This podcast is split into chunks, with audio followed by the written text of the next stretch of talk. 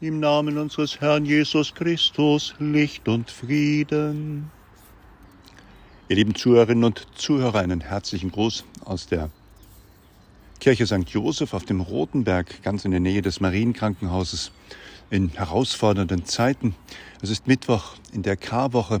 Wir bereiten uns vor, in den heiligen Tagen mit Jesus auf dem Weg zu sein, mit ihm zu beten, zu leiden, ihm die Nachfolge zu versprechen, uns an unser Taufgelübde zu erinnern. Wir sind besorgt über den Krieg in der Ukraine, über so viele Brennpunkte in dieser Welt. Und wir, wir besinnen uns darauf, was der Weg unseres Lebens ist, die Aufgabe unseres Lebens, nämlich zu sagen, Lob sei dir, Herr, König der ewigen Herrlichkeit. Und wir wollen rufen, sei du gegrüßt, unser König. Als wir in die Irre gingen, mahnst du uns allein, dich unser an. Lob sei dir, Herr, König der Herrlichkeit. Und wir erinnern uns an diesem Vorabend des Gründonnerstages, dass der Menschensohn, Jesus, unser Bruder, Freund, dass er einen Weg gehen muss, von dem die Schrift sagt, sein schwieriger Weg ist. Und die Schrift sagt doch wehe dem Menschen, durch den er den Menschensohn verraten wird. Wie war es? Einer der zwölf namens Judas Iskariot, der sagte zu den hohen Priestern, was wollt ihr mir geben, wenn ich euch Jesus ausliefere? Sie zahlten ihm 30 Silberstücke. Von da an suchten sie nach einer Gelegenheit, ihn auszuliefern. Am ersten Tag des Festes der ungesäuerten Brote gingen die Jünger zu Jesus und fragten, wo sollen wir das Passamahl für dich vorbereiten?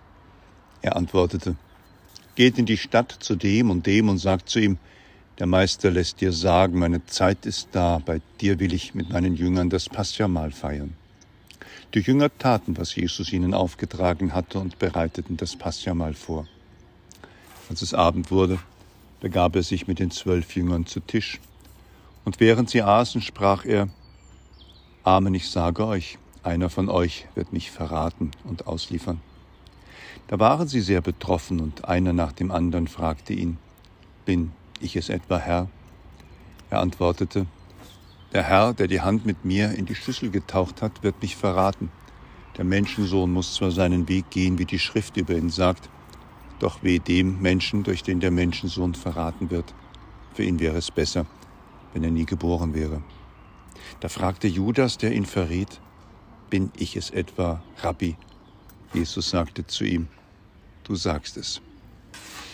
Der dramatische Höhepunkt in diesen heiligen Tagen, es ist das Nachdenken und das mit Jesus unterwegs sein, es ist das mit konfrontiert sein mit Verrat, mit Hohn, mit Spott, mit Verachtung, mit allen Menschenunwürdigen, wie wir es in den Tagesnachrichten doch immer wieder hören und sehen.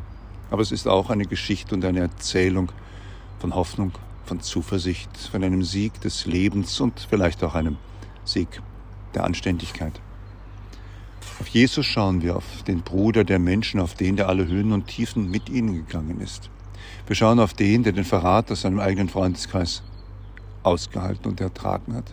Wir schauen auf den, der sehr eindringlich seine Freunde zusammenruft, der sie in einem heiligen Mahl noch einmal darauf vorbereitet, was da kommt und ihnen bevorsteht. Und dabei sind die Gedanken hier, weil wir sehr viel mit der Ukraine-Hilfe Ukraine zu tun haben, bei den Menschen, die Krieg, Flucht, Vertreibung, das Allerschlimmste in diesen Tagen erleben und erfahren müssen, ohne dass wir natürlich auch alle anderen Brennpunkte und Orte des Not und des Leidens in dieser Welt aus dem Blick verlieren wollen. Aber sie sind hier gerade bei uns, unter uns, mitten unter uns.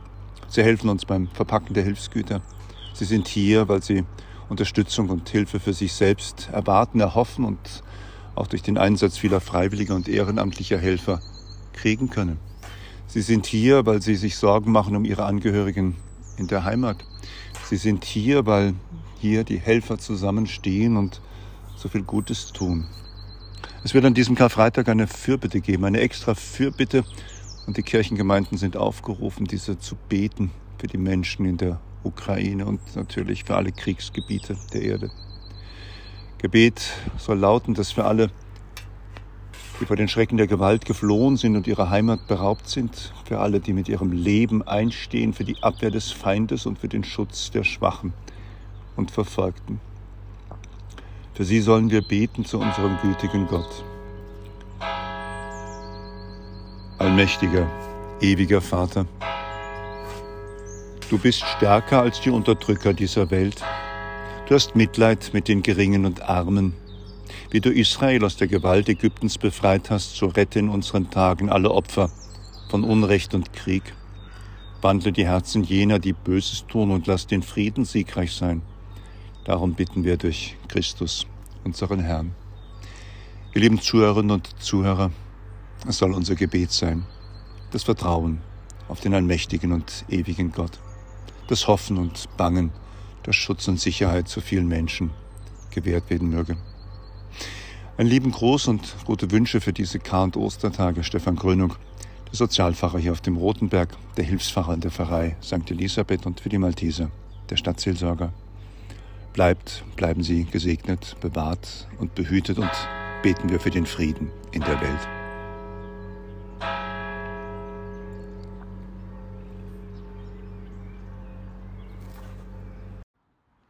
Im Namen unseres Herrn Jesus Christus, Licht und Frieden. Ihr lieben Zuhörerinnen und Zuhörer, einen herzlichen Gruß aus der Kirche St. Joseph auf dem Rotenberg, ganz in der Nähe des Marienkrankenhauses in herausfordernden Zeiten. Es ist Mittwoch in der Karwoche. Wir bereiten uns vor, in den heiligen Tagen mit Jesus auf dem Weg zu sein, mit ihm zu beten, zu leiden, ihm die Nachfolge zu versprechen, uns an unser Taufgelübde zu erinnern. Wir sind besorgt über den Krieg in der Ukraine, über so viele Brennpunkte in dieser Welt. Und wir, wir besinnen uns darauf, was der Weg unseres Lebens ist, die Aufgabe unseres Lebens, nämlich zu sagen, Lob sei dir, Herr, König der ewigen Herrlichkeit. Und wir wollen rufen, sei du gegrüßt, unser König. Als wir in die Irre gingen, mahnst du uns allein, dich unser an. Lob sei dir, Herr, König der Herrlichkeit. Und wir erinnern uns an diesem Vorabend des Gründonnerstages, dass der Menschensohn, Jesus, unser Bruder, Freund, dass er einen Weg gehen muss, von dem die Schrift sagt, es ein schwieriger Weg ist. Und die Schrift sagt doch wehe dem Menschen, durch den er den Menschensohn verraten wird. Wie war es? Einer der zwölf namens Judas Iskariot, der sagte zu den hohen Priestern, was wollt ihr mir geben, wenn ich euch Jesus ausliefere? Sie zahlten ihm 30 Silberstücke. Von da an suchten sie nach einer Gelegenheit, ihn auszuliefern.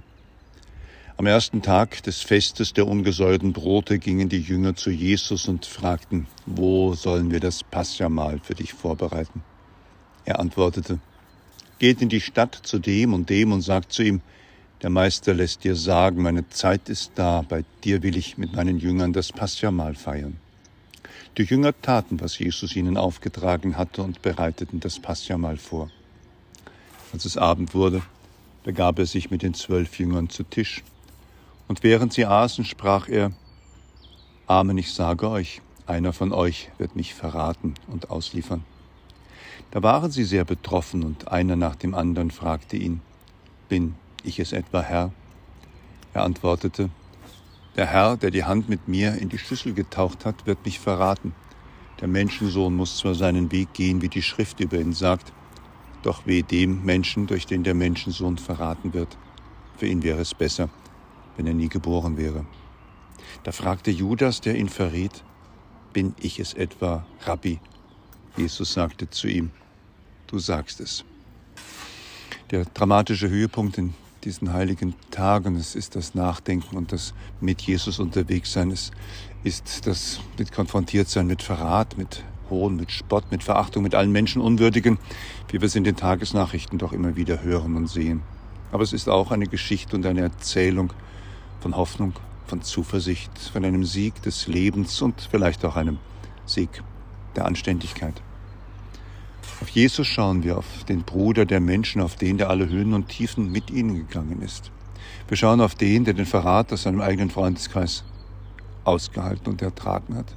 Wir schauen auf den, der sehr eindringlich seine Freunde zusammenruft, der sie in einem heiligen Mahl noch einmal darauf vorbereitet, was da kommt und ihnen bevorsteht. Und dabei sind die Gedanken hier, weil wir sehr viel mit der Ukraine-Hilfe Ukraine zu tun haben, bei den Menschen, die Krieg, Flucht, Vertreibung, das Allerschlimmste in diesen Tagen erleben und erfahren müssen, ohne dass wir natürlich auch alle anderen Brennpunkte und Orte des Not und des Leidens in dieser Welt aus dem Blick verlieren wollen. Aber sie sind hier gerade bei uns, unter uns, mitten unter uns.